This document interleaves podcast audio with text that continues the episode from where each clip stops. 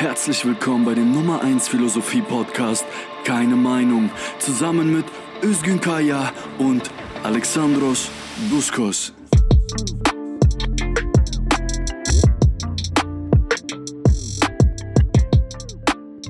Ein ganz herzliches Willkommen zum Podcast Keine Meinung. Mein Name ist Alexandros und mir zugeschaltet ist der liebe Özgün. Hallo. Und äh, hallo Özgün. Und äh, wir haben heute nicht einen Gast, sondern zwei. Bafta und Joao sind bei uns. Ganz herzlich willkommen. Hallo. Hallo nochmal. Hi. Hi. Und wir befinden uns immer noch in Quarantäne. Insgesamt befinden wir uns, ähm, so sagt man, in einer sogenannten Krise oder in einer Krisenzeit. Und wir haben mit BAFTA schon mal eine Folge äh, aufgenommen über Marxismus. Damals ähm, ging es vermehrt in die Theorie. Wir haben über Marxismus als eine in der Praxis eingebettete Theorie gesprochen. Und heute möchten wir unter oder vor dem Hintergrund der sogenannten Krisenzeit, in der wir uns befinden, über Marxismus sprechen und auch ein bisschen über Hoffnung. Özgün.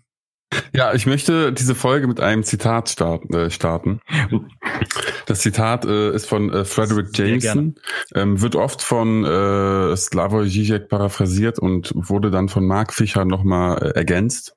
Ähm, das Zitat lautet folgendermaßen. Someone once said that it is easier to imagine the end of the world than to imagine the end of capitalism. Dann fügte Mark Fischer hinzu, We can now revise that and witness the attempt to imagine capitalism by way of imagining the end of the world. Ähm, auf Deutsch sagt das aus, dass man sich anscheinend das Ende des, äh, der Welt viel einfacher vorstellen kann als das Ende des Kapitalismus. Ähm, und den Zusatz von Mark Fischer, ähm, den würde ich dann lieber kurz den Joao ähm, äh, übersetzen lassen, der das nämlich noch intensiver gelesen hat als ich.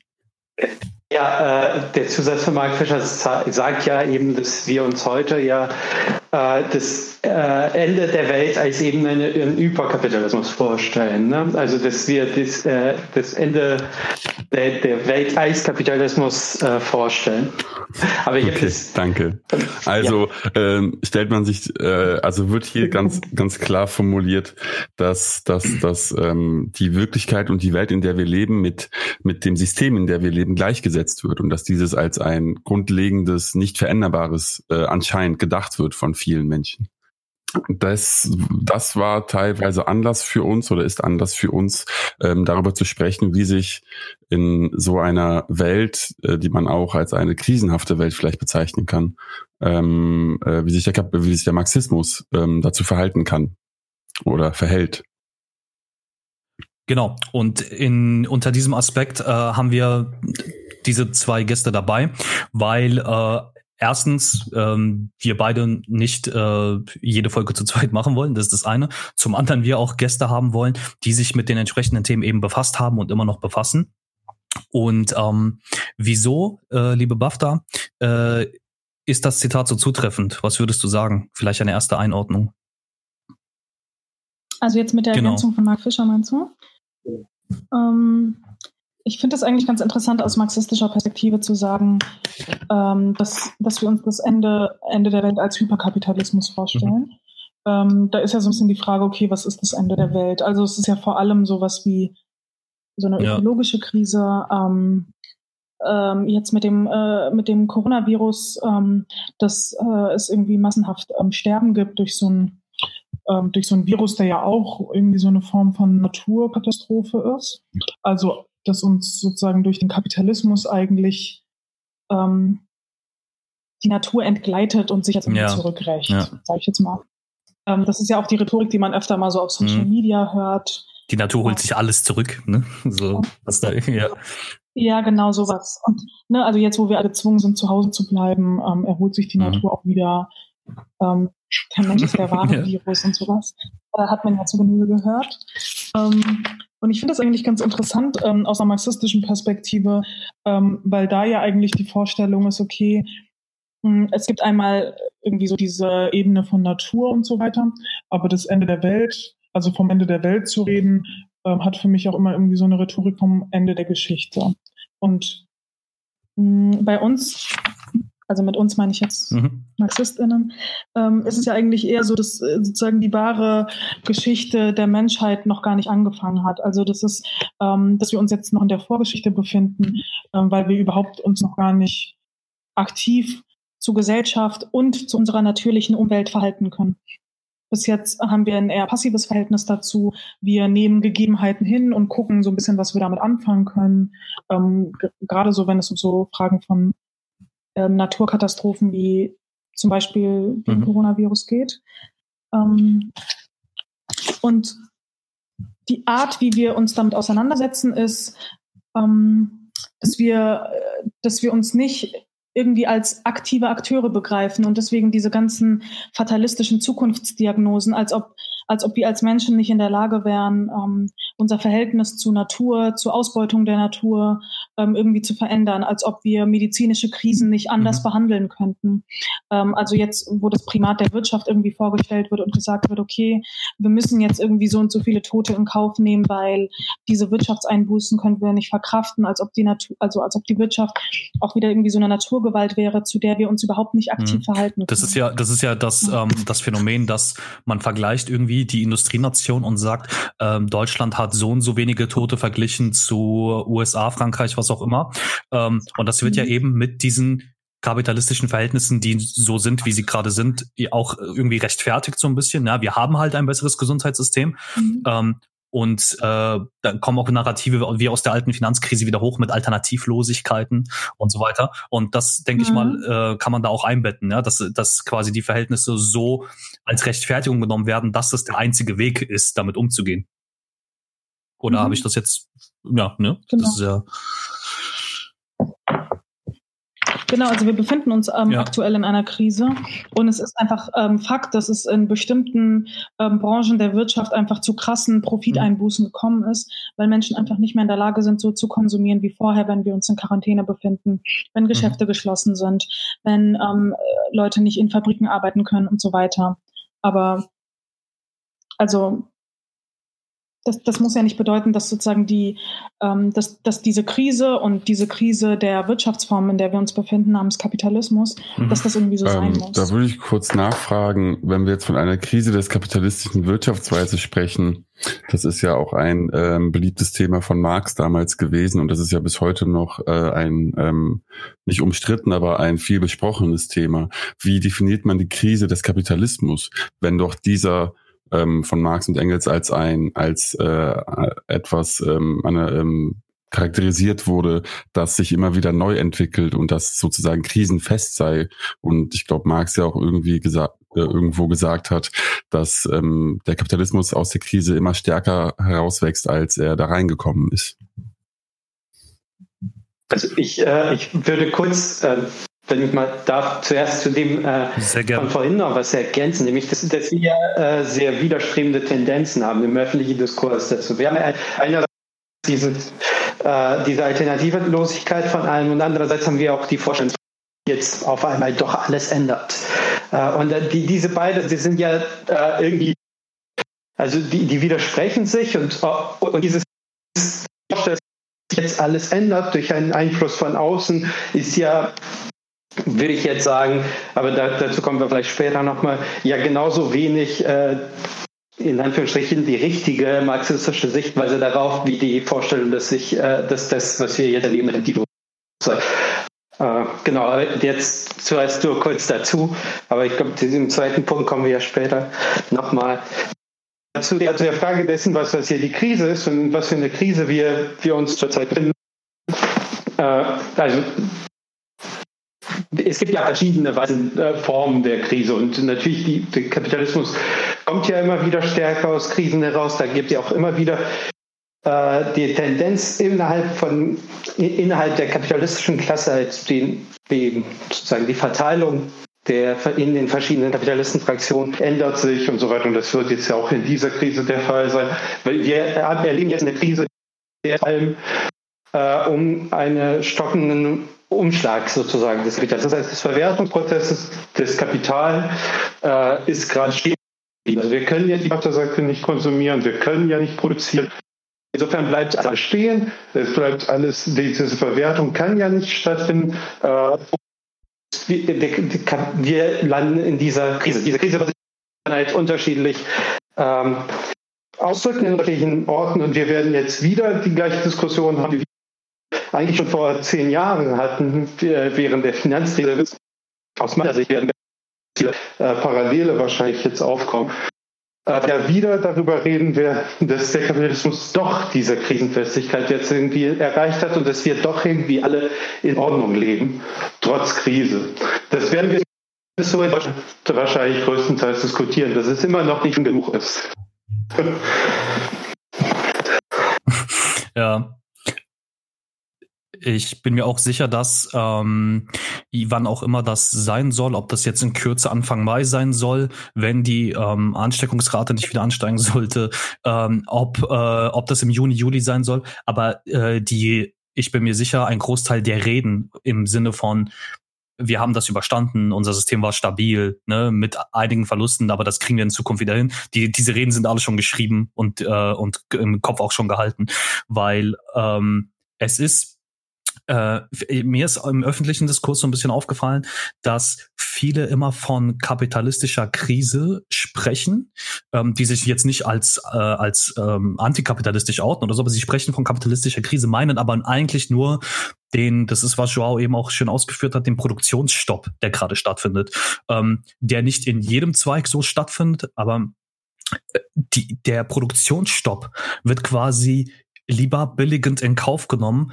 als irgendwie äh, Systemumwälzung, so ja, sage ich jetzt mal ganz so, so, so daher.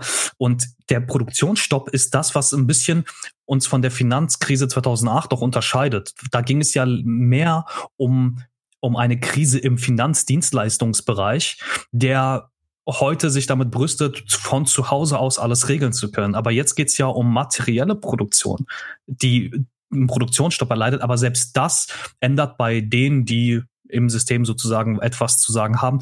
Das ändert ja irgendwie nicht die Einstellung, irgendwie, dass man systemkritischer wird.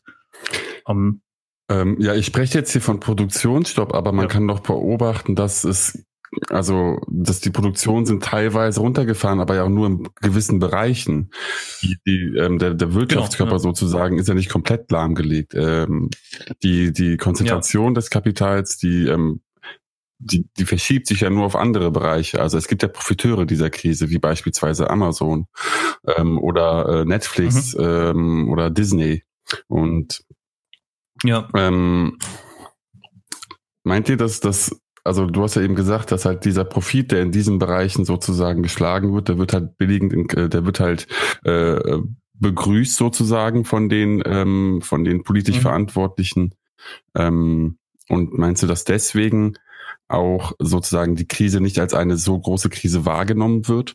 Ich meine, wenn wir jetzt von Deutschland reden, es ist ja nicht so, dass alle Maßnahmen getroffen werden, um die Gesellschaft zu schützen vor diesem, vor dieser medizinischen Krise. Es mhm. wird ja nur das Nötigste getan. Zum Beispiel gibt es ja hier mhm. nicht irgendwie überall ähm, äh, Tests, die man machen kann, um sich auf Covid oder sowas zu testen. Ja, es war ja auch noch so, dass, ähm, dass ähm, irgendwie einen Monat, nachdem es schon erste Corona-Fälle ähm, gab, dass, dass, dass ähm, Jens Spahn, mhm. der Gesundheitsminister, ja auch noch sehr selbstbewusst gefordert hat, ähm, dass man mutiger sein sollte bei Krankenhausschließungen. Und auch die ähm, Leopoldina, die diese äh, Wissenschaftsakademie, die jetzt mhm, irgendwie für die Grundschulen, ne? Das, ja. Genau, die, die haben ja auch schon gefordert, dass man A, also dass die Wirtschaftseinbußen nicht in Kauf genommen werden sollen, aber die hatten auch schon vor einer Weile gefordert, ähm, dass man irgendwie die Intensivbetten reduziert, weil ähm, die entsprechenden Pflegekapazitäten gar nicht da sind, was ja auch schon so eine sehr faire Logik ist. Ähm, also die, also es ist nicht nur so, dass sozusagen Tote billigend in Kauf genommen werden ähm, im, im, im Kontext der Wirtschaft, sondern ähm, oder dass das irgendwie Zufall ist, dass das irgendwie Hand in Hand geht, sondern ähm, ich ja, ich habe also ich habe ich habe als ich gesagt habe billigend in Kauf genommen, meine ich, ähm, also weil Özgün auch jetzt äh, Amazon zum Beispiel angesprochen hat, dass da, wenn wenn deutsche Politiker zum Beispiel gefragt werden, na ja, bei Amazon werden Verträge gekündigt, ne, dann äh, man kann von einem Tag auf den anderen mhm. sagen, was gestern galt, gilt heute nicht mehr. Und da sagen ja deutsche Politiker auch mhm. gerne, na ja, die USA hat ja so ein ähm, ja, so ein Turbo-Kapitalismus sozusagen. Die haben diese ganzen Sicherheiten gar nicht, die wir haben und so weiter. Ähm, ich Und wenn die ein besseres politisches System hätten, Mitarbeiterschutz, was auch immer, äh, Krankenversicherung, dann wäre das da auch nicht so schlimm, wie es ist. Das meine ich mit, mit so ein bisschen billigen in Kauf nehmen. Selbst ähm, da, wo das System sozusagen bröckelt, äh, wird so rechtfertigt, dass man sagt, wäre das System dort stabiler, müsste das nicht sein. So. Aber die Systemfrage wird nicht gestellt, egal ob USA oder hier. Weil auch wenn die Symptome unterschiedlich stark sind, sind sie da. So, das war so mein Punkt. Weiß nicht, ob, ob, ob du das auch gemeint hast. Aber das war so ein bisschen mein, meine Ansicht. Ja, ich habe da nichts hinzuzufügen zu dem, diesem Moment. Ja, also, äh, oder Joa vielleicht, du wolltest gerade was sagen, glaube ich. Also ich, was, was, ähm, also die, die, die Systemfrage stellt sich nicht, aber die, ich, also wenn ich, wie du das, das sehe ich auch so. Ich frage mich nur, äh, wenn ich, wenn ich das zurzeit höre, denke ich, ja, äh, Kapitalismus zeigt uns gerade, äh, zeigt sich uns gerade äh, ganz besonders menschenverachtend, würde man ja sagen. Die Leute, es ist in ganz vielen Orten, der, ja, so man ja keine Krankenversicherung hat, dass es keine Krankheit, äh, also Gesundheitsversorgung und so weiter gibt und dass die Leute halt massenweise uns vielleicht wegsterben. Und in solchen Situationen, das ist ja die Vorstellung, müsste uns ja eigentlich klar sein, dass der Kapitalismus nicht weiter tragbar ist. Allerdings Allerdings passiert das halt nicht. Also und das passiert nicht nur jetzt nicht, sondern es passiert ja immer wieder nicht, dass es uns einfach klar wird, dass Leute äh, einfach sterben und dass es eigentlich nicht so sein. Äh, nach verschiedenen Wirtschaftswesen, in habe ich tatsächlich sogar ein leichtes Verständnis für, für eine andere Weise zu reden, äh, wenn man darüber redet, dass die Wirtschaft in Anführungsstrichen wieder laufen müsste. Ich meine, ja Leute sich trotzdem mehr ernähren ja. und so wird, solange wir Kapitalismus brauchen die Leute das Geld irgendwo her und dafür müssen sie halt im Kapitalismus halt arbeiten. Äh, und solange sich diese Frage nicht stellt, muss man natürlich ja dafür sorgen, dass sie sich nach wie vor ernähren. Ähm, in jeder Wirtschaftskrise sterben uns Leute weg. Sie sterben uns weniger dramatisch weg und es passiert ja nicht so, dass wir das mit äh, Masken und so weiter sichtbar machen. Aber da stellen wir uns auch nicht die Systemfrage. Also so jetzt zynisch geredet, das tun die allgemein nicht. Warum sollten wir es jetzt tun, wäre dann die Frage. Ja, warum sollten wir es jetzt tun? Ich mache jetzt äh, Advokat, ja, damit ja. Äh, ich kann die Frage auch gern weitergeben, äh, Özgün oder Bachta. Warum, warum sollten wir uns jetzt die Frage stellen? Ich finde, die Frage stellt sich ja nicht nur jetzt, ja. sondern generell. Die Frage ist ja, ob sich die, also ob, ob die Notwendigkeit jetzt mehr mhm. besteht als sonst. Genau. Ähm, naja, die, die, die Frage stellt sich ja immer dann, also jetzt vielleicht konkreter, weil die Auswüchse dieses Wirtschaftssystems, in dem wir leben und des Gesellschaftssystems äh, klarer werden in diesen Momenten, oder nicht?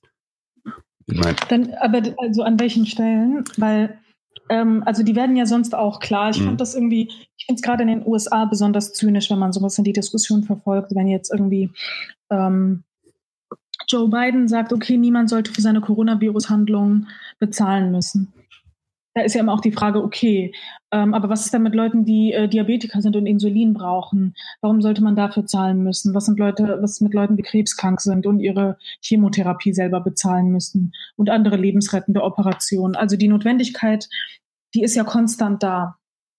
Und die Menschen, die davon betroffen sind, die wissen schon, dass, ähm, dass das Problem besteht. Warum sollte jetzt durch den Coronavirus ähm, klarer sein, dass irgendwie ähm, eine private medizinische Versorgung nicht geeignet ist, als wenn die Leute vom Coronavirus betroffen sind, was ja irgendwie einfach nur nochmal eine andere, also was einfach nochmal eine andere Krankheit ist. Weil das Leid ist schon auch konstant da. Ja, und meine, also und meine, ich, diese, ich, ich habe diese Frage der Grund, mich, also warum ich diese Frage äh, der Stelle ist, äh, dass wir häufig sehen, also in, diesem, also in allen, also in marxistischen Diskussionen, in Diskussionen innerhalb von jeder Bewegung, die sich als emanzipatorisch immer auf der immer zu entscheiden darauf, dass irgendwas von außen kommt. Das ist eine technologische Entwicklung, die dafür sorgt, dass wir arbeiten müssen, oder ist es halt äh, diese Krankheit, die jetzt dafür sorgt, dass der Kapitalismus auf einmal nicht mehr funktioniert. Wovon wir aber nicht mehr reden, ist ja von der Selbstorganisierung und Selbsttätigkeit der Arbeiterklasse. Und darum müsste uns, es uns eigentlich gehen, wenn wir tatsächlich als Marxisten und als äh, Kommunisten in irgendwelcher Weise äh, Menschen organisieren auf eine Revolution, äh, wollen auf eine Revolution. Jetzt hat äh, Joao kurz angesprochen, äh, die Revolution. Da möchte ich kurz anknüpfen. Mm, wie eine Revolution, ähm, also wie es zur Revolution kommt, kommt, hat Marx schon 1847 ähm, in, seinen, in seiner Schrift Das Elend der Philosophie äh, beschrieben oder kurz beschrieben. Ähm, kurz diese, diese Schrift war als eine Reaktion auf Proudhons ähm, äh, äh, Philosophie des Elends ähm, gedacht äh, und hatte sich dementsprechend vor allem gegen ihn auch explizit gerichtet und seiner ahistorischen ähm, ähm, Materialisten, also nicht mehr Materialist, aber seiner ahistorischen Ansicht äh, oder ahistorischen Theorie ähm, des äh, Arbeiterkampfes. Marx äh, hat, hat auch sehr oft sehr gerne dies mit äh, ähm, religiösen Zügen ähm, gleichgetan, die er bei äh, Proudhon gefunden hat und ähm, äh, dem auch immer mal wieder ähm, vorgeworfen, sich selbst als Messias oder äh, ähm, ähm, darzustellen und bloßzustellen. Wie auch immer. Ähm, also in im Elend der Philosophie in der Schrift von Marx aus dem Jahr 1847 schreibt er, ähm, die ökonomischen Verhältnisse haben zuerst die Masse der Bevölkerung in Arbeiter verwandelt. Die Herrschaft des Kapitals hat für diese Masse eine gemeinsame Situation, gemeinsame Interessen geschaffen. So ist diese Masse bereits eine Klasse gegenüber dem Kapital, aber noch nicht für sich selbst. In dem Kampf, den wir nur in einigen Phasen gekennzeichnet haben, findet sich diese Masse zusammen, konstituiert sie sich als Klasse für sich selbst. Die Interessen, welche sie verteidigt, werden Klasseninteressen. Aber der Kampf von Klasse gegen Klasse ist ein politischer Kampf. Hm, was das jetzt mit Revolution und auch mit Proudhon zu tun hat, ist folgendes. Ähm, ähm, Proudhon stand ähm, für die sogenannten von Marx beschriebenen Frühsozialisten, also diejenigen, die äh, keine historisches äh, Verständnis vom, vom Arbeiter, vom Kampf der Arbeiterklasse hatten oder kein historisches Verständnis vom Kapitalismus hatten, sondern die äh, in ähm, beinahe religiösen Zügen von der Sache sprachen ähm, und auch religiöse Begriffe immer wieder benutzten. Äh, und dementsprechend wurden sie von Marx abgelehnt, ähm, da sie die konkreten Verhältnisse nicht ähm, ähm, an sich studierten sondern eher äh, an von, von, von Moral und von ähm, ähm, anderen abstrakten Dingen sprachen.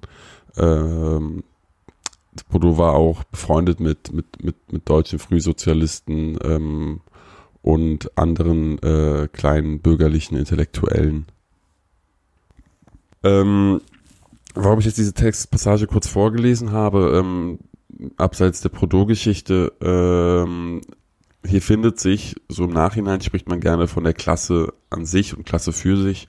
Diese Begriffe sind so explizit bei Marx nicht zu finden. Aber was sich trotzdem darin findet, ist eine Unterscheidung der Arbeiterklasse in zwei Phasen. Und zwar in der ersteren Phase, was wir jetzt halt auch als an sich nennen, ähm, wo, das, wo die Arbeiterklasse, das Proletariat in Marx Worten, ähm, ein, als ein Objekt der Geschichte beschrieben wird. Also ähm, da wo Marx schreibt, dass ökonomische Verhältnisse äh, die Bevölkerung in Arbeiter verwandelt hat, ähm, da ist dann sozusagen die Arbeiterklasse als ein äh, als die Klasse ähm, an sich beschrieben, also eine reine Beschreibung ihrer Existenz ähm, als ein reines Objekt der Geschichte, ähm, worauf es hinausläuft oder was was passieren muss und nach Marx passieren wird, ähm, ist halt die Klasse äh, für sich. Also das Entdecken der gemeinsamen Interessen, was automatisch passiert laut Marx, ähm, was einhergehen müsste mit einer Organisation und einer Selbstermächtigung der Arbeiterklasse, ähm, was es dann wiederum zum Subjekt der Geschichte macht und im ferneren Sinne dann auch noch zum revolutionären Subjekt. Das ist dann die Klasse für sich. Und ähm, wenn wir das jetzt im Hinterkopf behalten, also die revolutionäre Praxis und auch die revolutionäre Idee ähm, nicht vergessen, ähm, BAFTA, du hattest kürzlich im Lower Class Magazin über äh, Bernie Sanders geschrieben und über die, ähm, die Kritik an Sanders, die von links kommt oder die Abneigung gegen Sanders als ahistorisch beschrieben. Nun, das kann man jetzt auch vielleicht mit Marx ähm, äh, Kritik an Proudhon vielleicht vergleichen, der ihn auch äh, als ein äh, ahistorisch beschrieben hat, beziehungsweise nicht als ein historisch Materialisten, wie Marx es ist. Ähm, wie kann sich jetzt, wenn wir die revolutionäre Praxis und Idee nicht, nicht vergessen, also sie findet trotzdem statt und im Hintergrund durch die Arbeiterorganisation und, und des Weiteren, wie es auch Joao beschrieben hat, aber in der, in der, ähm, im politischen äh, Spektrum sozusagen, im ähm, politischen Spielraum, wie ähm, kann und müsste sich ein Marxist, eine Marxistin ähm, gegenüber dem Linksruck ähm, jetzt äh, ähm, der Demokratischen Partei in den USA durch Sanders positionieren oder auch äh, dem Linksruck oder dem sozialdemokratischen Ruck äh, innerhalb der SPD in Deutschland äh, positionieren. Vielleicht eine inhaltliche Einschränkung, bevor wir ähm, inhaltlich einsteigen. Mhm. Sanders ist nicht, ähm, also Bernie ist nicht in der Demokratischen Partei. Also er ist sozusagen für ihre Liste in der Präsidentschaftskandidatur angetreten. Aber er ist kein demokratischer Kandidat in dem Sinne. Mhm. Ähm, und ich finde die Unterscheidung nicht ganz unwichtig, weil ähm, das sozusagen für die unterschiedlichen Situationen oder für die Analyse der Situation schon auch relevant ist zu gucken, okay, findet innerhalb der Demokratischen Partei ein Linksruck statt? Und also da er sich A nicht innerhalb der Demokratischen Partei befindet, stellt sich die Frage nochmal ganz anders. Aber die Tatsache, dass er jetzt auch gekickt wurde, zeigt ja nunmehr, dass dieser Linksruck da nicht stattfindet. In Bezug auf die SPD in Deutschland, ähm, das jetzt ja mit der Doppelspitze ähm, jetzt auch mal wieder eine, sozial, eine tatsächlich sozialdemokratische Spitze besteht, ähm, was in den letzten Jahren ja eher nicht so der Fall war, ähm, kann man schon irgendwie als Teil dieses Linksrucks innerhalb der SPD verstehen, auch mit so Kandidaten wie Kühnert und so weiter, die ja schon auch ähm, linke Sozialdemokraten sind, aber ähm, auch so Forderungen wie Enteignung und so weiter auf den Tisch bringen. Ähm, ich finde, die relevante Frage ist eher, was bedeutet unterstützen genau? Also ich befürworte diesen Linksruck, weil Linksruck grundsätzlich zu befürworten ist, aber was, also, also was, was ist deine Frage, wenn du sagst, sollten wir das als Marxistinnen unterstützen? Ähm, okay, ja, die Frage, das zu unterstützen. Ist es die aktuell einzige Möglichkeit, ähm, aus dieser Krise rauszukommen? Ist eigentlich die Frage. Da es ja keine konkrete ähm, Arbeiter, also eine, eine Avantgarde-Arbeiterbewegung gibt in Deutschland, die noch nicht aufgebaut wurde. Das hat natürlich seine jeweiligen Gründe, die äh, nicht nur alle irgendwie auf der Arbeiterseite liegen. Ähm, ist halt die Frage, wie, wie verhält man sich als Marxist in dieser Krise? Das ist eigentlich die Frage. Im Sinne von dafür aussprechen oder, ähm, oder noch aktiver zu werden oder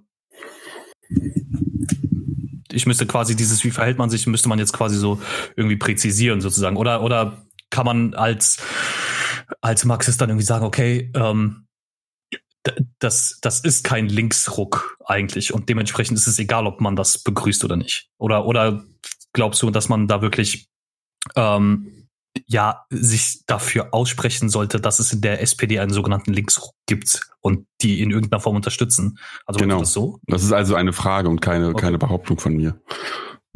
Mhm. Ähm, mhm. also die SPD vielleicht kurz ausgeklammert. Vielleicht können wir das ja kurz in Bezug auf die Kandidatur von ähm, Bernie Sanders in, in also die Präsidentschaftskandidatur in den USA besprechen. Ja. Und das war ja auch so ein bisschen der Anstoß jetzt ähm, für diese Folge, dass wir darüber mal diskutiert hatten. Ähm, mhm. Dass ähm, ich tatsächlich wichtig finde für diese Frage, die kann man, glaube ich, gar nicht pauschal beantworten, sondern das muss man immer auf die konkrete Situation in den Ländern und die konkrete historische Situation beziehen.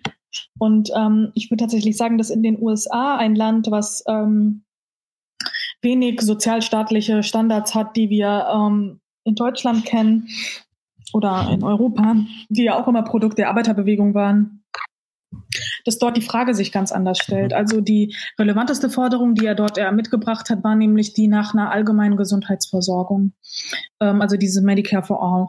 Und ähm, die mhm. Frage ist, okay, was, was bräuchte es in den USA für eine wirkliche sozialistische Bewegung und für eine ähm, für, für den Aufbau des Sozialismus sozusagen jenseits von Bernie Sanders, der ja tatsächlich eher so ein Sozialdemokrat ist.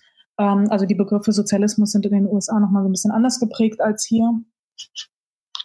Ähm, und ich bin tatsächlich der Meinung, dass die materiellen Grundbedingungen dafür, dass es in den USA die Arbeiterklasse sich als solche organisieren kann, ähm, also auch im Kontext dieses Zitats, was du Özgün gerade vorgelesen hast, in der Form gar nicht bestehen. Also ähm, viele von ihnen haben keine Gesundheitsversorgung. Ähm, der Mindestlohn ist weit über unter dem notwendigen Lebensstandard. Viele Leute müssen mehrere Jobs arbeiten und so weiter. Also das für die viele ähm, die Grundlage dafür, dass sie sich an ihrem Arbeitsplatz organisieren können, dass sie ähm, überhaupt genug ähm, zeitliche, aber auch gesundheitliche, emotionale und so weiter Kapazitäten haben, um sich politisch zu organisieren, überhaupt noch gar nicht bestehen.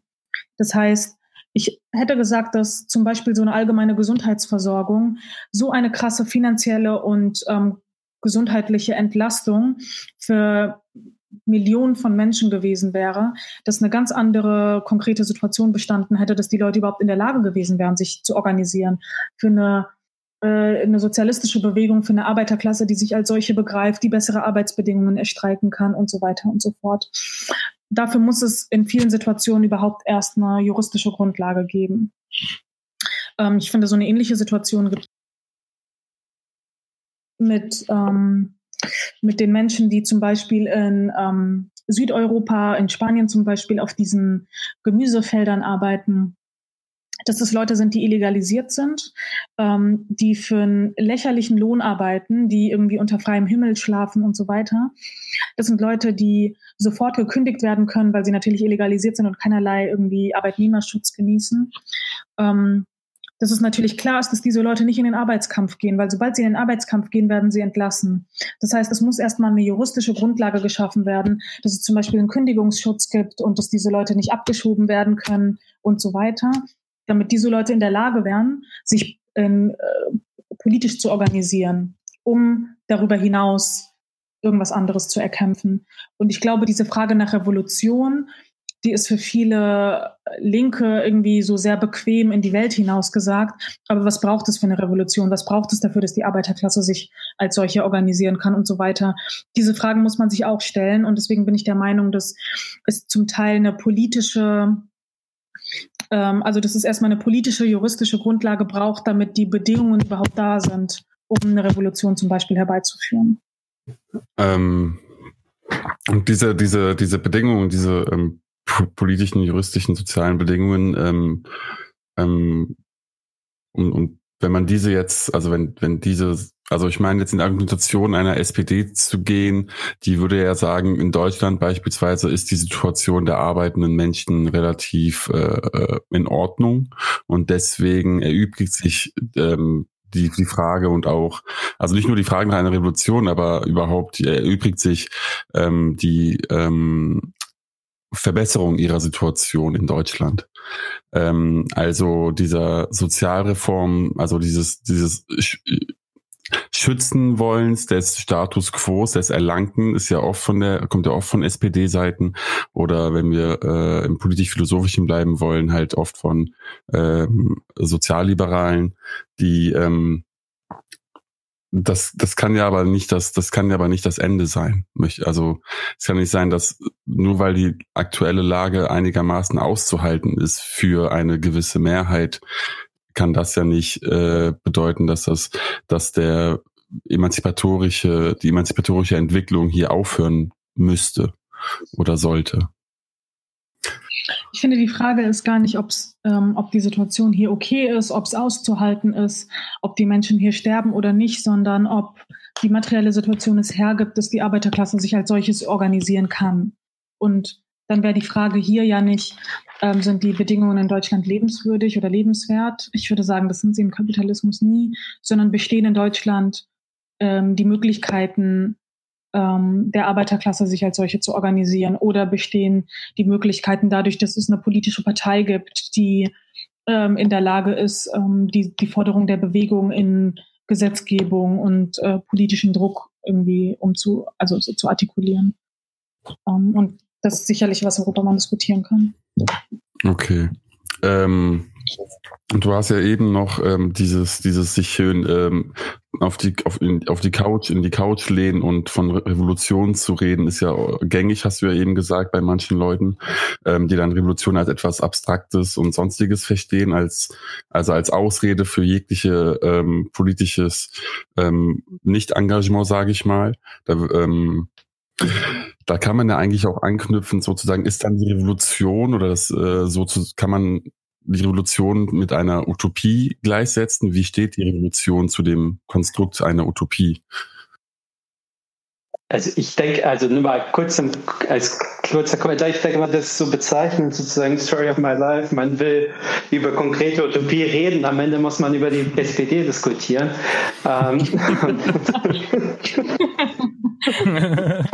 Ähm, ähm, genau, die, die, die Frage nämlich, wie wir uns jetzt Utopisches vorstellen in einer Zeit, wo wir ja, ich meine, ihr habt ja darüber geredet, ob ob man ähm, Gesundheitsversorgung hat, andere Fragen, die sich stellen, die wir ja diskutieren können, auch innerhalb eines sozialdemokratischen Rahmens.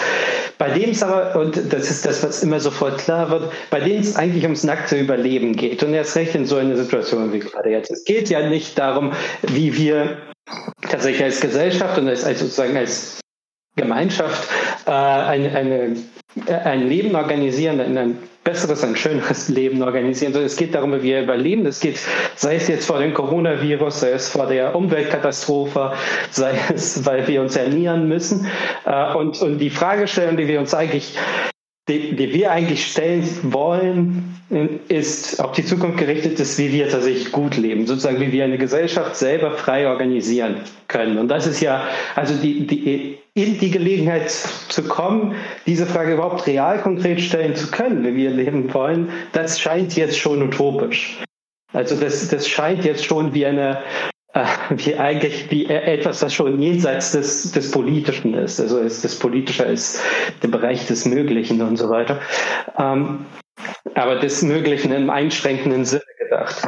Und das, was wir, finde ich, als, äh, als Kommunisten uns auch fragen müssen, ist ja, in welche, in, wo wir auch zwar natürlich an die Realität angebunden, aber wo wir äh, konkrete Utopien aufbauen können. Das heißt, wo wir ja äh, uns eine andere Gesellschaft, eine andere, ein anderes Leben vorstellen können. Und zwar jenseits sowohl von konservativen Sozialdemokratie, die dann von von dem, was wir jetzt schon erreicht haben, reden, als auch gegenüber der früher fortschrittlichen Sozialdemokratie, weil selbst die hat ja nur eine in der Vorstellung, wie, wie Walter Benjamin unter anderem sehr, sehr treffend kritisiert, ist, äh, ist Tourismus, äh, indem man äh, die Arbeiterklasse nur als Befreier der zukünftigen Generation immer sieht. Und es geht ja nicht nur die zukünftige, darum, die zukünftige Generation zu befreien, sondern die Forderung ist natürlich immer, dass wir uns befreien und zwar jetzt, und zwar am besten immer sofort.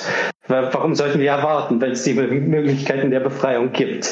Und diese Möglichkeiten zu entdecken, die Arbeitsplätze zu organisieren und natürlich sie dann zu verwirklichen, das muss ja das Ziel sein. Das ist, wie gesagt, jetzt aber in einer Situation, wo wir überhaupt darüber reden, äh, wie wir Gesundheitsversorgung organisieren, scheint das immer als absurd und wahnwitzig überhaupt über sowas diskutieren zu wollen. Aber das ist eigentlich unsere Aufgabe, ist den Leuten zu sagen, dass alles, was wir jetzt gerade machen, ist die Verwaltung des Elends. Aber ich habe es ja angesprochen, wo jetzt, äh, wie man jetzt hier sozusagen, ähm, man hier von Utopie sprechen kann, denn ähm, wie hat das dann jetzt ähm, Ernst Bloch beispielsweise gemeint, ähm, der ja auch als sozialistischer Philosoph gilt, wenn er von dem Prinzip der Hoffnung spricht? Sicherlich nicht ähm, äh, von dem äh, sicherlich also von Hoffnung und auch von Utopie spricht. Sicher meinte er nicht irgendwie den utopischen Sozialismus der äh, sogenannten Frühsozialisten, die Marx gerne kritisiert hat, äh, sondern er hat ja bestimmt konkret was anderes gemeint. Bafta und Joao. Soll ich? Okay, ja, genau. Also wenn wir da, wenn wir über Utopie reden, ich, ich referiere jetzt äh, ein bisschen Bloch, dann müssen wir das immer abgrenzen gegenüber, äh, also zu zwei Seiten. Wir müssen ja gegen diese abstrakte Utopien, die einfach nur von einer heilen Welt reden, ohne Anbindung an den konkret historischen Tendenzen. Wir sind ja historische Materialisten, dialektische Materialisten. Insofern müssen wir uns natürlich immer die genaue Geschichte anschauen und die genauen äh, sozialen Umstände, unter denen wir leben. Und auf der anderen Seite hin eben gegen einen platten sozusagen, also die, die normative Kraft des Faktischen, wie man manchmal sagt, das ist nämlich nicht zu überbieten ist. Also wir haben jetzt, die Realität ist jetzt nicht anders zu denken. Ähm, Bloch denkt es natürlich jetzt nicht in einem, in einem äh, rein poetischen Sinne. Also man kann immer darüber streiten, wie viel Idealismus in äh, Blochs Philosophie steckt. Äh, und da, werden, da gibt es ja auch ganz viel Kritik daran. Ähm, aber man kann ja, man muss ja schon immer Bloch zugestehen, dass er als Marxist den Weg, also es gibt diesen Aufsatz von, von Engels, den Weg des Sozialismus von der Utopie zur Wissenschaft, äh, den er zwar kritisiert, aber Bloch sieht es als so, dass die Utopie erst dann zu konkret sein kann und erst dann als wissenschaftliche, wissenschaftlich fundierte Utopie äh, zu verstehen ist, wenn sie nämlich mit der mit der materialistischen Methode zusammenkommt. Das heißt, dass jetzt dass die abstrakte Utopie nur seinen Sinn hatte, nur ihren Sinn hatte in Kunst und so weiter, äh, hatte vor der, Auf, äh, der Entdeckung in Anführungsstrichen des Marxismus. Ab dem Moment, wo wir die Arbeiterklasse als die Befreiung, als die befreiende Klasse, der, äh, als diejenige, die uns tatsächlich durch eben diese historische Entwicklung äh, zu dieser Befreiung entdeckt haben, ist es unser Ziel und es muss unser Ziel sein, diese Utopie mal konkret an historische Konsequenzen zu denken, also an historische Gegebenheiten zu denken, diese und diese Utopie immer eben materiell zu verstehen. Sorry, ich habe jetzt. genau. Äh, und insofern also nicht, eben nicht so wie die utopischen Sozialisten ohne äh, wissenschaftliche, ohne wissenschaftlichen Materialismus fundiert, sondern im Gegenteil immer an konkreten Tendenzen der Gegenwart und in die Zukunft hineingedacht und an einer Praxis verbunden. Ne? Also ich meine, es geht ja nicht darum, einfach nur uns schön auszumalen, wie wie das äh, sich vorzustellen wäre, sondern immer ist es gebunden an eine Organisationsform, an, einem, an einer Praxis der Arbeiterklasse. Ja, Marx beschrieb das als eine ähm, ähm, äh, allmählich vor sich gehende Organisation des Proletariats. Diese kann halt nicht von heute auf morgen passieren und wenn sie gerade nicht sichtbar ist, heißt es nicht, dass sie niemals äh, existieren wird, sondern diese äh, äh, geht über eine längere Zeit hinaus. Ähm, und ich glaube, dieses sich etwas auf längere Zeit hinaus vorstellen zu können oder ähm, anscheinend ist es so, dass viele halt sich diese Arbeit gar nicht äh, geben wollen, an dieser Organisation teilzuhaben. Denn oft wird ja, es gibt ja, es gibt ja selbsternannte kommunistische Parteien oder Arbeiterparteien, auch in Europa. Und äh, wie kommt es, dass diese dann immer belächelt werden von vielen selbsternannten Kommunisten? Wieso? Die Frage kann ich jetzt vielleicht nicht ja, beantworten. Ich wollte vielleicht noch mal was zu der Utopie sagen. Gerne. Oder zu diesem Zusammenkommen eigentlich von der also von dem Träumen von einem besseren Leben und der und dem wissenschaftlichen Sozialismus, dass das ja, also das, das, das Hauptwerk von Bloch trägt ja den Titel Das Prinzip Hoffnung. Und das, was er sozusagen mit dem Hoffen beschreiben will, ähm, das ist ja genau genau dieses Zusammenkommen von Denken und Handeln. Also, dass, dass diese Trennung, die irgendwie in dieser Gesellschaft existiert, was ja auch irgendwie mit so einer Trennung von Hand- und Kopfarbeit zusammenhängt, ein Stück weit aufgehoben werden soll. Das ist Hoffnung, nämlich ähm, also das Drängen auf eine Zukunft ist, ähm, auf eine noch nicht dagewesene Zukunft, also dass du dich nicht irgendwie rückbeziehst auf, oh, früher war alles besser oder so, das ist ja auch eine reaktionäre Handlung und dass du nicht einfach irgendwie abstrakt träumst, sondern dass du aktiv drängst auf diese bessere Zukunft und, und dadurch dich selbst, also als Mensch, als tätiger Mensch, als Proletariat, irgendwie als Träger auch von Geschichte und Gesellschaft begreifst und damit auch aus einer gewissen Passivität heraustrittst. Ich glaube nämlich, dass ähm, Resignation und, und Zynismus und äh, diese ganzen Haltungen eigentlich aus, aus der Vorstellung erwachsen, dass du nichts gegen das Leid in dieser Gesellschaft ausrichten kannst und dass das alles schlimm ist und das ist halt so. Und deswegen ziehst du dich zurück. Und dieses, das Prinzip Hoffnung ist das Gegenteil davon. Und deswegen ähm, ist es eben, glaube ich, sehr grundlegend mit so einem marxistischen Verständnis von Revolution ähm, und der Frage, wie gesellschaftliche Veränderung herbeigeführt werden soll. Nämlich, es fängt, muss ja damit eigentlich anfangen, dass du dir eine bessere Gesellschaft erträumst und, und sie dann aber eben auch aktiv herbeiführst. Also, dass du dich einmal sozusagen als jemand begreifst, der in der Lage ist, ähm, Gesellschaft zu verändern und dass du aber auch eine bessere Gesellschaft herbeiführen willst. Den, den Begriff der Utopie. Also im Prinzip den, den Begriff der Utopie mhm. überflüssig zu machen. Genau. Aber halt dann, ne? Aber also Utopie nicht im Sinne von, wie auch Jean am Anfang gesagt hat, dieses Friede, Freude, Eierkuchenbild, sondern ähm, Utopie, genau. weil es noch nicht jetzt geht, aber. Genau, also Utopie ist es noch nicht genau. Seiende, aber Werdende vielleicht. Mhm. Mhm. Aber mögliche mhm. oder werdende. Und, ja. Und, ja, und, und zwar jederzeit, also und als Forderung. Also jetzt nicht einfach so als irgendwas, mhm. sondern als konkrete Forderung des, also als konkrete Forderung nach einer Verwirklichung. Also es ist nicht nur, es ist nicht passiv.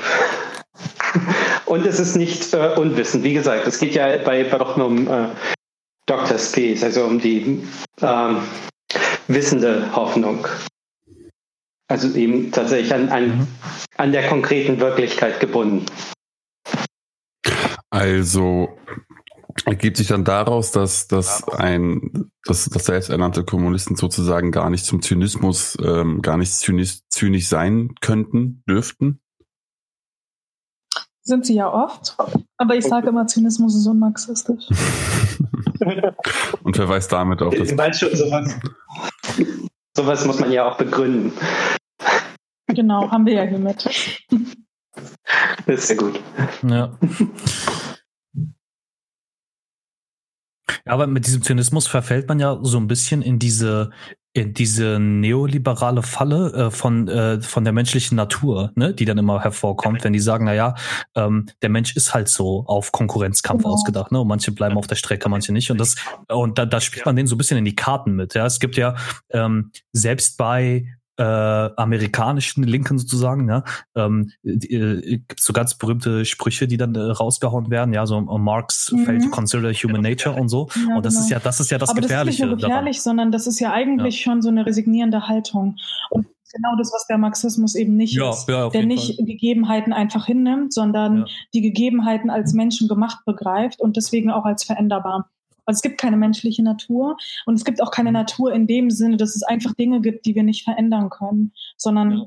wir sind als Menschen in der Lage, ja. unsere Umwelt zu gestalten und die Umwelt, die wir vor uns haben, ist schon gestaltet worden von anderen Menschen würde außerdem noch darüber, also jetzt jenseits von dieser Ebene ist es dazu noch, finde ich jetzt nicht marxistisch, weil das eine Aufgabe von der zentralen, von zentralen Eigenschaften der marxistischen Methode ist. Wenn man nämlich einfach sagt, dass Menschen einfach so sind oder dass wir jetzt nur mal damit leben müssen, dass die Arbeiter dies oder jenes nicht wollen oder was weiß ich, äh, was man alles an, an zynische Aussprüche manchmal hat, äh, dann gibt man ja diese, diese Vorstellung auch, dass wir eben das Bewusstsein nicht nur von, den, von der Klasse, sondern auch von den Menschen auf ein real existierendes gesellschaftliches Sein beziehen muss. Und das ist das selbst das falsche Bewusstsein in, sich auf irgendwas bezieht.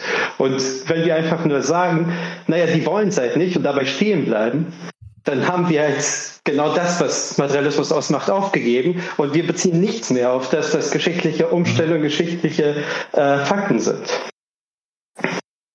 Und zufälligerweise ist es ja genau das, was von der herrschenden Ideologie halt auch äh, gefördert und gewollt ist. Genau. Dass sich diese, diese Selbstresignation sozusagen, dieser Zynismus ausbreitet. Ähm, Ich wollte kurz das, was sie eben beschrieben hat, hat äh, also was was ähm, Alexandros als ähm, Neoliberalismus sozusagen oder als ein ein Produkt des Neoliberalismus beschrieben hat, das hatte mhm. äh, Adorno auch noch beschrieben. Das wollte ich kurz vorlesen.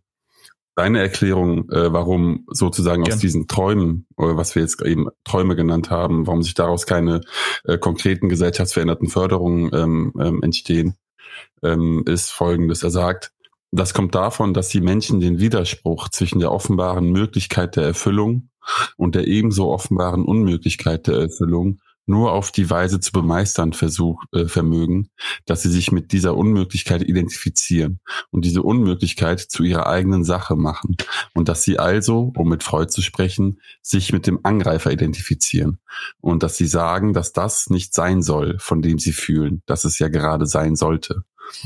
Also es ist genau diese die, was eben angesprochen wurde, diese, diese, hm, die Erkennung der misslichen Lage der Wirklichkeit, aber diese wird dann halt mit sich selbst identifiziert. Man sieht sich dann selbst als verantwortlich und dann kommen halt daraus ähm, konsequenterweise äh, Logiken wie ähm, der Mensch an sich ist äh, das Problem oder der Mensch ist böse.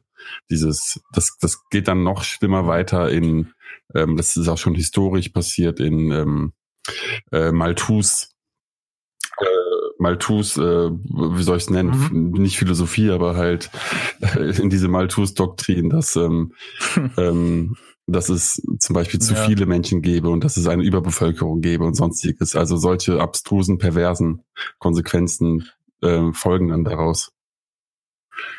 Ja, ja, und vor allem äh, bei, bei Malthus ist ja noch äh, die Sache und bei, bei vielen anderen auch, ne, die man auch äh, irgendwie in die, in die Neoklassik verort, verordnet, ähm, die dann ihre ganze, ihre ganze Wirtschaftstheorie auf, ähm, auf dem Knappheitsbegriff aufbauen. Ja, sagen wir, die, die, äh, die Grundannahme der Theorie sei Knappheit. Ähm, und diese Knappheit, äh, mit deinem, damit meinen die halt nicht immer Ressourcen, sondern eben auch Menschenleben. So, das ist, ne, und das ist äh, eben das Gefährliche daran.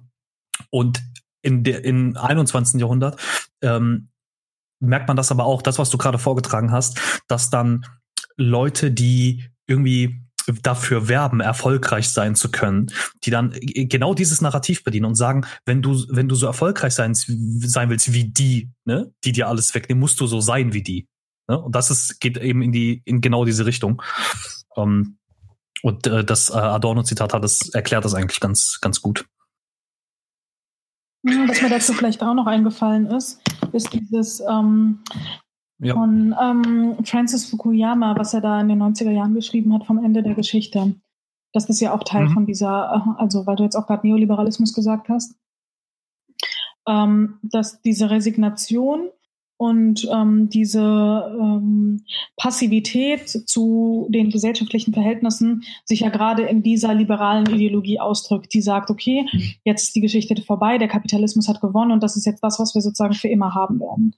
Und das, das, das, das geht ja auch Hand in Hand mhm. mit diesem Zitat, was du am Anfang vorgetragen hast, Özgün, ähm, zu, ähm, dass es irgendwie einfacher ist, sich das Ende der Welt vorzustellen, weil das ist sozusagen, also der Kapitalismus wurde schon als das Ende angekündigt.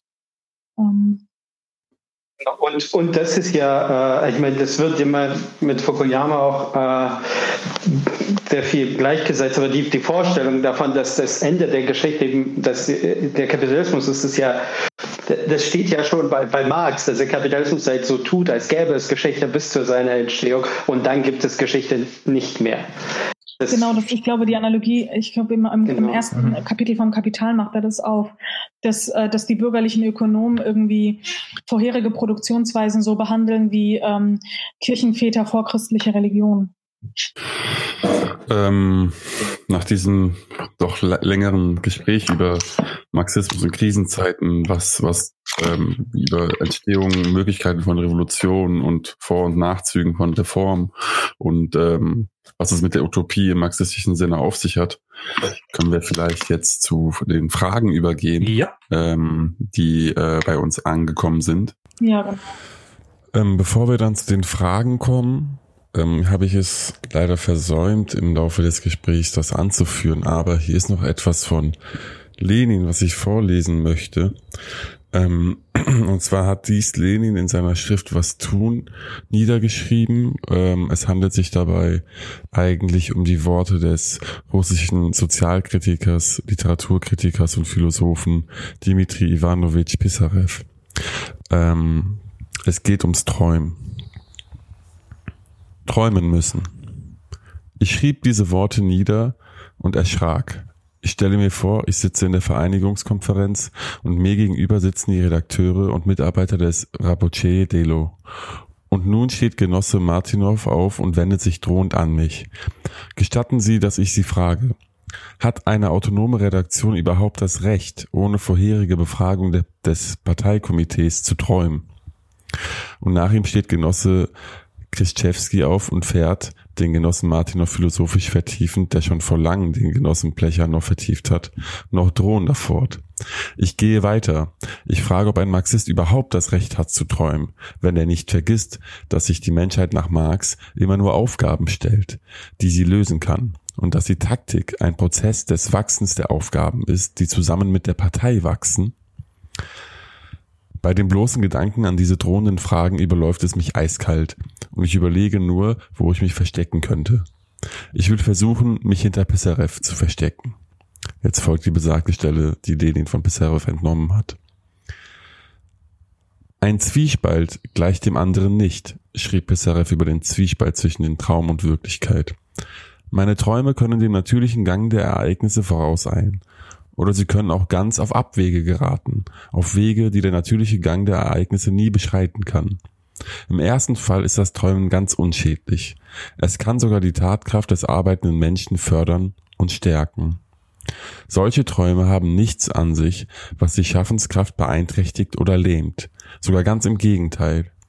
Wäre der Mensch aller Fähigkeit bar, in dieser Weise zu träumen, könnte er nicht dann und wann vorauseilen, um in einer Fantasie als einheitliches und vollendetes Bild das Werk zu erblicken. Das eben erst unter seinen Händen zu entstehen beginnt, dann kann ich mir absolut nicht vorstellen, welcher Beweggrund den Menschen zwingen würde, große und anstrengende Arbeiten auf dem Gebiet der Kunst, der Wissenschaft und des praktischen Lebens in Angriff zu nehmen und zu Ende zu führen. Der Zwiespalt zwischen Traum und Wirklichkeit ist nicht schädlich, wenn nur der Träumende ernsthaft an seinen Traum glaubt, wenn er das Leben aufmerksam beobachtet, seine Beobachtungen mit seinen Luftschlössern vergleicht und überhaupt gewissenhaft an der Realisierung seines Traumgebildes arbeitet. Gibt es nur irgendeinen Berührungspunkt zwischen Traum und Leben, dann ist alles in bester Ordnung.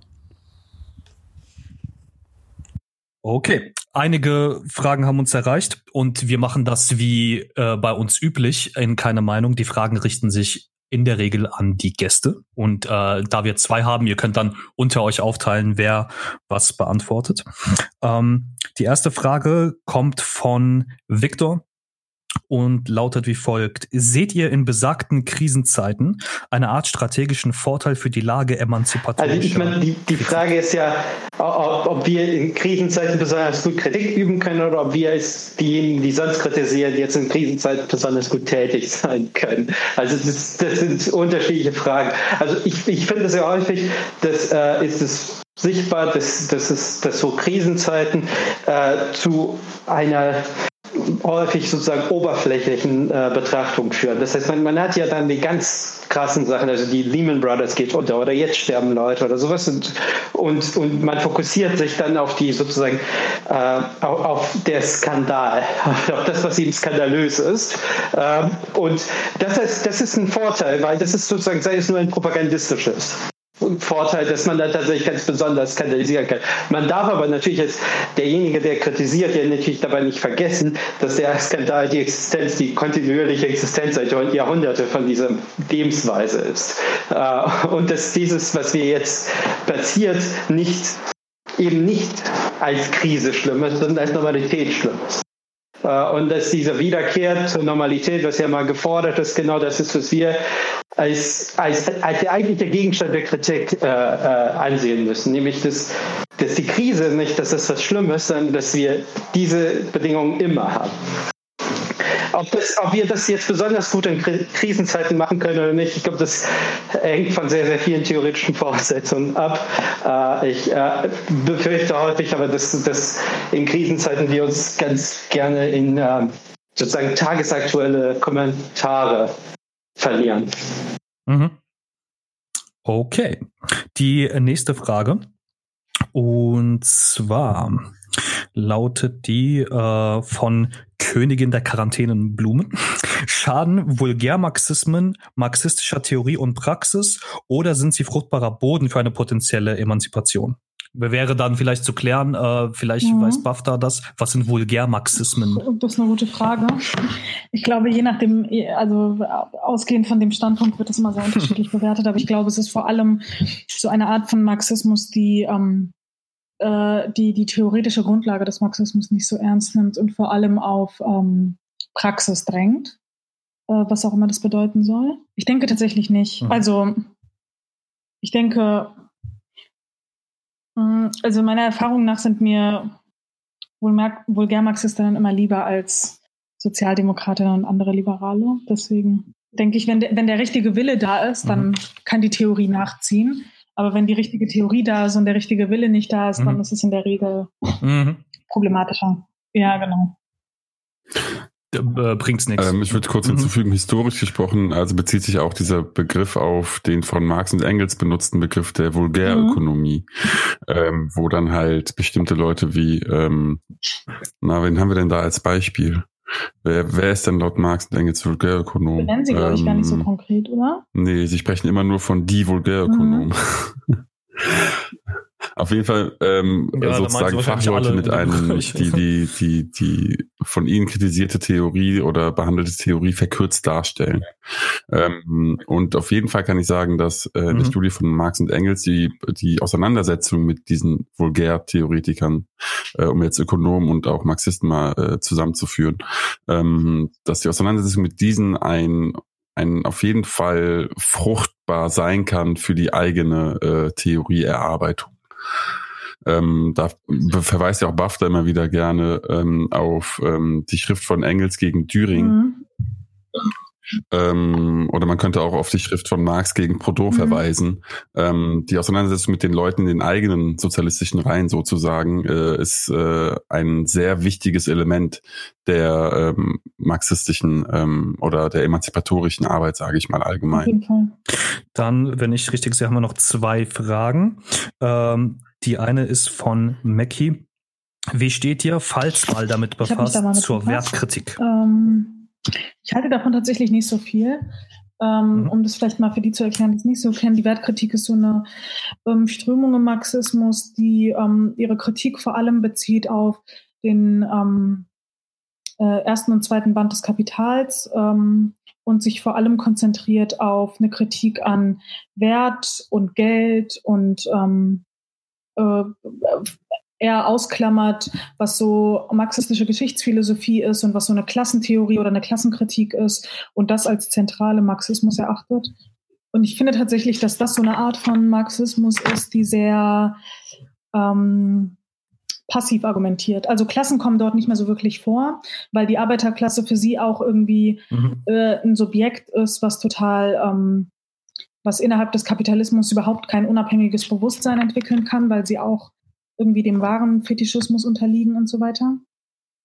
Und ähm, äh, ich glaube, also das ist auch gerade so bei Antideutschen sehr beliebt, äh, dass so eine Klassenkritik an sich auch schon in so einer Einordnung von KapitalistInnen an sich schon irgendwie strukturell antisemitisch argumentiert oder so. Ähm, also von beiden Standpunkten halte ich tatsächlich nicht so viel. Und ich glaube, wir haben das in dieser Folge sehr deutlich gemacht, dass wir gerade sehr viel mit einer marxistischen Geschichtsphilosophie vor allem arbeiten, mit einer Einordnung von geschichtlichen Prozessen und dem Mensch als handelndem Wesen innerhalb der Geschichte. Ähm, aber auch was im Kapitalismus sozusagen zentrales ist, ähm, das Klassenverhältnis und, ähm, und dem, das Proletariat als Klasse, was den Kapitalismus und damit sich selbst abschafft. Ähm, und ich denke, dass gerade in der Wertkritik, ähm, das, was wir vorhin mhm. kritisiert haben, dieser Zynismus, diese Passivität einfach theoretisch sehr stark wieder auftauchen, weil es dort nicht irgendwie ein revolutionäres Subjekt gibt, das irgendwie durch das richtige Bewusstsein den Kapitalismus irgendwie abschaffen kann, sondern irgendwann wird eine Krise kommen und die wird so verheerend sein, dass der Kapitalismus das nicht verkraften kann. Und ich glaube, dass das einfach nicht so aufgeht. Okay. Mhm. Und dann haben wir von Thompson 1611 noch eine Frage. Äh, wie und wo seht ihr Marxistinnen strategisch in Krisenzeiten bezüglich, ich glaube, das seht soll steht heißen, bezüglich des Gegensatzes vom Streben nach Revolution und der Verteidigung des Bestehenden vor der autoritären Revolte? Ja, das, das ist doch äh, wieder die äh, eine ja. ähnliche äh, Frage wie vorhin mit den Krisenzeiten. Also ich, ja. ich würde ja äh, auch hier sagen, natürlich, dass sie jetzt die Tendenz haben und dass sie immer wieder die Tendenz haben werden, dass wir in solchen, äh, in solchen äh, dass, dass wir halt mit objektive Verhältnisse, wir sind gerade mit objektiven Verhältnissen konfrontiert, die zumindest jetzt für eine emanzipatorische Bewegung jetzt nicht besonders gut aussehen. Wenn man sich anschaut, nicht nur in den USA, sondern in Brasilien, keine Ahnung, wo Leute protestieren vor Krankenhäusern gegen diese äh, Corona-Maßnahmen oder sowas ähnliches, wo es tatsächlich eine, äh, eine große, große regressive Bewegung gibt, dass wir natürlich ja äh, denken, naja, dass es ja schlimmer ist, dass wir sie jetzt haben, äh, das ist selbstverständlich. Nur das ist halt so selbstverständlich, dass es für einige Sozialdemokraten und einige Liberale so selbstverständlich, dass es eigentlich mhm. nicht unsere Aufgabe sein darf, das jetzige zu verteidigen. Also nur weil wir jetzt keinen Faschismus haben, haben wir jetzt keine, heißt es nicht, dass ich das bis aufs Blut verteidigen muss, dass das, was jetzt ist, doch in irgendwelcher Weise mhm. so okay ist, dass Leute nichts dagegen haben sollten. Sie sollten nur das Richtige dagegen haben. Und genau darauf zu drängen, genau diese Kritik auszuführen, auszuüben und auch den Leuten zu vermitteln und dann entsprechend die Leute zu organisieren und auf eine Praxis hinzubewegen, das muss unsere Aufgabe sein und nicht unsere Zeit damit zu verbringen, zu erklären, warum die Errungenschaften des bürgerlichen Staats doch also, Errungenschaften also, sind. Dass dieser Gegensatz von autoritärer Revolte und dem Bestehenden auch nicht so richtig funktioniert, mhm. weil wenn man eine vernünftige Analyse des Bestehenden hat, dann weiß man, dass ähm, das Autoritäre, der Faschismus und so weiter immer auch aus den Widersprüchen des Bestehenden hervorgehen. Also die, die bürgerliche Gesellschaft, der Liberalismus sind ja nicht der Gegensatz zu Faschismus, sondern das, woraus der Faschismus überhaupt erwächst. Das heißt, die einzige reale Alternative zu Faschismus kann nur Sozialismus sein. Ähm, jetzt hast du es nur kurz angerissen mit der mit deiner Analyse, die das besagen würde. Wie könntest du kurz noch umreißen, warum und wie ähm, der Faschismus aus dem Liberalismus erwächst, um es für die ZuhörerInnen klar zu machen? Also da gibt es ja sehr ausführliche und unterschiedliche Analysen, aber vielleicht nur so kurz, dass es nachvollziehbar ist, dass ähm, also der Liberalismus ähm, und die bürgerliche Gesellschaft, ähm, dass das Primat oder das, was sozusagen als allerwichtigstes gesetzt wird, ist das Recht auf Eigentum. Das heißt, das Recht auf Eigentum zu sichern, dafür werden, ähm, dafür wird eine Rechtsgrundlage geschaffen und so weiter. Und der Faschismus greift das Recht auf Eigentum nicht an, ähm, der Sozialismus beziehungsweise der Kommunismus schon. Und deswegen sind die Liberalen sozusagen, wenn es Schlag auf Schlag kommt, und das kann man auch historisch nachweisen, immer eher bereit, mit den Faschisten zu paktieren als mit den KommunistInnen, weil ähm, es nicht darum geht, Werte zu verteidigen, sondern die materielle Grundlage dieser Gesellschaft, nämlich das Recht auf Eigentum. Und äh, Bevor wir zum Abschluss kommen, habe ich, ähm, weil ich ja gerade die, die Fragen äh, auf Twitter durchschaue und wir haben jetzt gerade mhm. live und direkt eine Frage reinbekommen, die vielleicht sich sehr schön eignet als Abschlussfrage. Und die lautet wie folgt. Die Frage ist von Herrn mhm. Rüstemeyer. Warum gibt es in Deutschland keine stabile, wirkmächtige kommunistische Partei? Die wurde 76 verboten. Yes. und, und er ja sollte auch wissen, ja. warum. Ähm, äh, ich, äh, ja.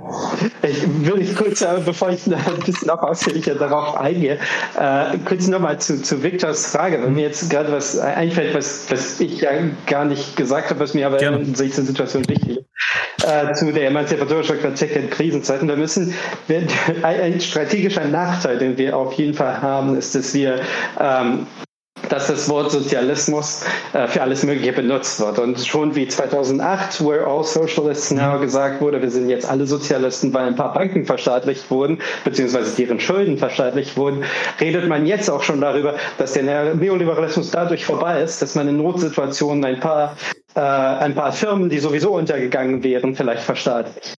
Äh, das ist nicht der Sozialismus. Der Sozialismus, ja. die neue Organisationsweise der Produktion endet nicht damit, dass äh, Unternehmen, die sowieso pleite gehen, verstaatlicht werden. Also, und diese, diese Schwierigkeit haben wir, mhm. weil das schon ja. vor zehn Jahren gesagt wurde und das auch tatsächlich dann früher oder später tatsächlich zu reaktionären äh, Entwicklungen geführt hat, also zur Tea Party und so weiter.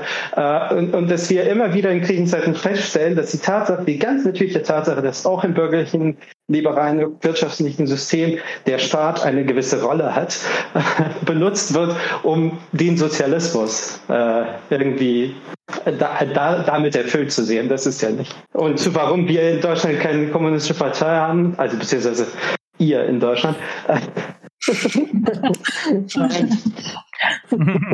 ja, ja, wie gesagt, äh, ja, einerseits äh, wurde sie verboten und, und andererseits äh, hat es natürlich ja wie, also Wirkmächtigkeit von, von politischen Organisationen hat natürlich mit dem, mit, mit objektiven Bedingungen zu tun. Und es, es, es gibt ja diese, diese objektive Bedingungen zurzeit aus meiner Sicht tatsächlich teilweise nicht. Und die müssen ja erstmal hergestellt werden. Das heißt, die Organisationsweise, die eine Basis für so eine Partei bilden könnte, ist jetzt gerade nicht vorhanden und wir müssten sie erstmal aufbauen. Aber da würde ich hinzu, es, also es gibt kleinere KOs, also kommunistische Organisationen, ähm, die sich immer wieder, die immer wieder äh, aus dem Boden sprießen und in kurzen Phasen äh, äh echt äh, entstehen und existieren.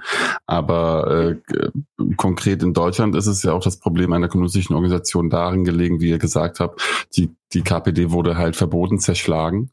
Ähm, und die zweite Weise der proletarischen Organisation, ähm, die es gibt, also in Gewerkschaften, die ist halt unterwandert oder dominant von sozialdemokratischen Kräften.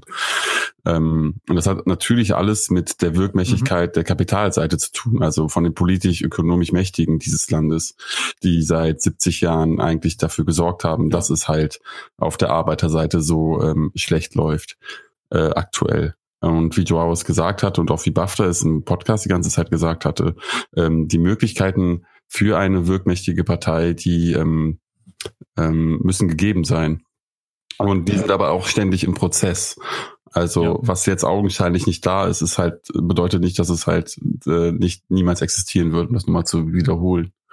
Und wenn etwas jetzt gerade gerade eben nicht mhm. nicht nicht nicht zu sehen ist, heißt es auch nicht, dass es nicht da ist. Also wie gesagt, es gibt äh, kleinere kommunistische Organisationen, die in ihrem Rahmen wirkmächtig sind. Und versteht das jetzt nicht als rechte sozialdemokratische ähm, zur Schaustellung irgendwelcher Erfolge, die man schützen müsste, sondern ähm, was ich jetzt noch sagen möchte, ist, wir, wir sollten uns daran erinnern und wir dürfen nicht vergessen, dass ähm, die Arbeiterbewegung immer ähm, in schwierigen Situationen es auch immer geschafft hat, in verschiedenen Situationen ähm, sich aufzubauen. Ähm, da sind nur zu, also als Beispiel zu nennen, ähm, Marx und Engels wirken im Bund der Gerechten, einem kleinbürgerlichen Verein, den sie kurzerhand ähm, dann zum Bund der Kommunisten umbenannt und deren Programm sie dann abgeändert haben und mit dem sie dann sozusagen die Internationalisierung der Arbeiterbewegung gestartet haben, was dann später ähm, 1864 in, in der Gründung der Internationalen Arbeiterassoziation ähm, gemündet ist, also in der sogenannten ersten Internationalen. Das sind also natürlich sind die Begebenheiten auch damals andere gewesen, aber man darf, wie oft schon wiederholt, nicht in den Zynismus verfallen ähm, aufgrund ähm, der, ähm, des Machtkampfes mit dem Kapital, dem, dem die Arbeiterbewegung ja ein Stück weit unterlegen ist. Aber wenn man sich besinnt auf seine Klasse und die Klasse ähm, von der Klasse an sich zur Klasse für sich sozusagen gelangen möchte, dann ist halt diese Organisationsarbeit eine, ein grundlegendes der Arbeiterbewegung und der sozialistischen Bewegung. Und äh, diese zwei Beispiele wollte ich nur noch kurz angeführt haben. Das ist eine wichtige Ergänzung. Sehr gut. Dann äh, sind wir auch durch mit den Hörerfragen. Ähm, wenn sonst keine Anmerkungen sind von Özgün, Bafta oder Joao, dann äh, würde ich sagen, verabschieden wir uns bis auf weiteres, bis in die nächste Folge. Ganz herzlichen Dank erstmal an unsere Gäste, Bafta und Joao, Ja, dass ihr euch die die Zeit genommen habt. Ja, genau. Sehr, sehr gerne. Und Özgün, wir hören uns bei der nächsten Folge, beziehungsweise ähm, hören wir uns bei der nächsten oder übernächsten Folge. Ich bin bei einer Folge nicht dabei. Äh, das habt ihr in der letzten Kant-Folge gehört. Und ähm, dann bedanke ich mich bei den lieben Hörerinnen und Hörern auch für die Fragen und Anregungen und Bewertungen, die ihr uns immer schickt. Und wie Özgün in der letzten Folge schon gesagt hat, könnt ihr uns auch jetzt, das haben wir auf Twitter bereitgestellt, auch ähm, auf den anderen Plattformen, könnt ihr uns jetzt, wenn ihr mögt, auch finanziell unterstützen mit einmaligen Beiträgen. Und ähm, damit verabschieden wir uns bei Keine Meinung. Tschüss, Ciao, Tschüss. und Özgün. Ciao. Auf Wiedersehen.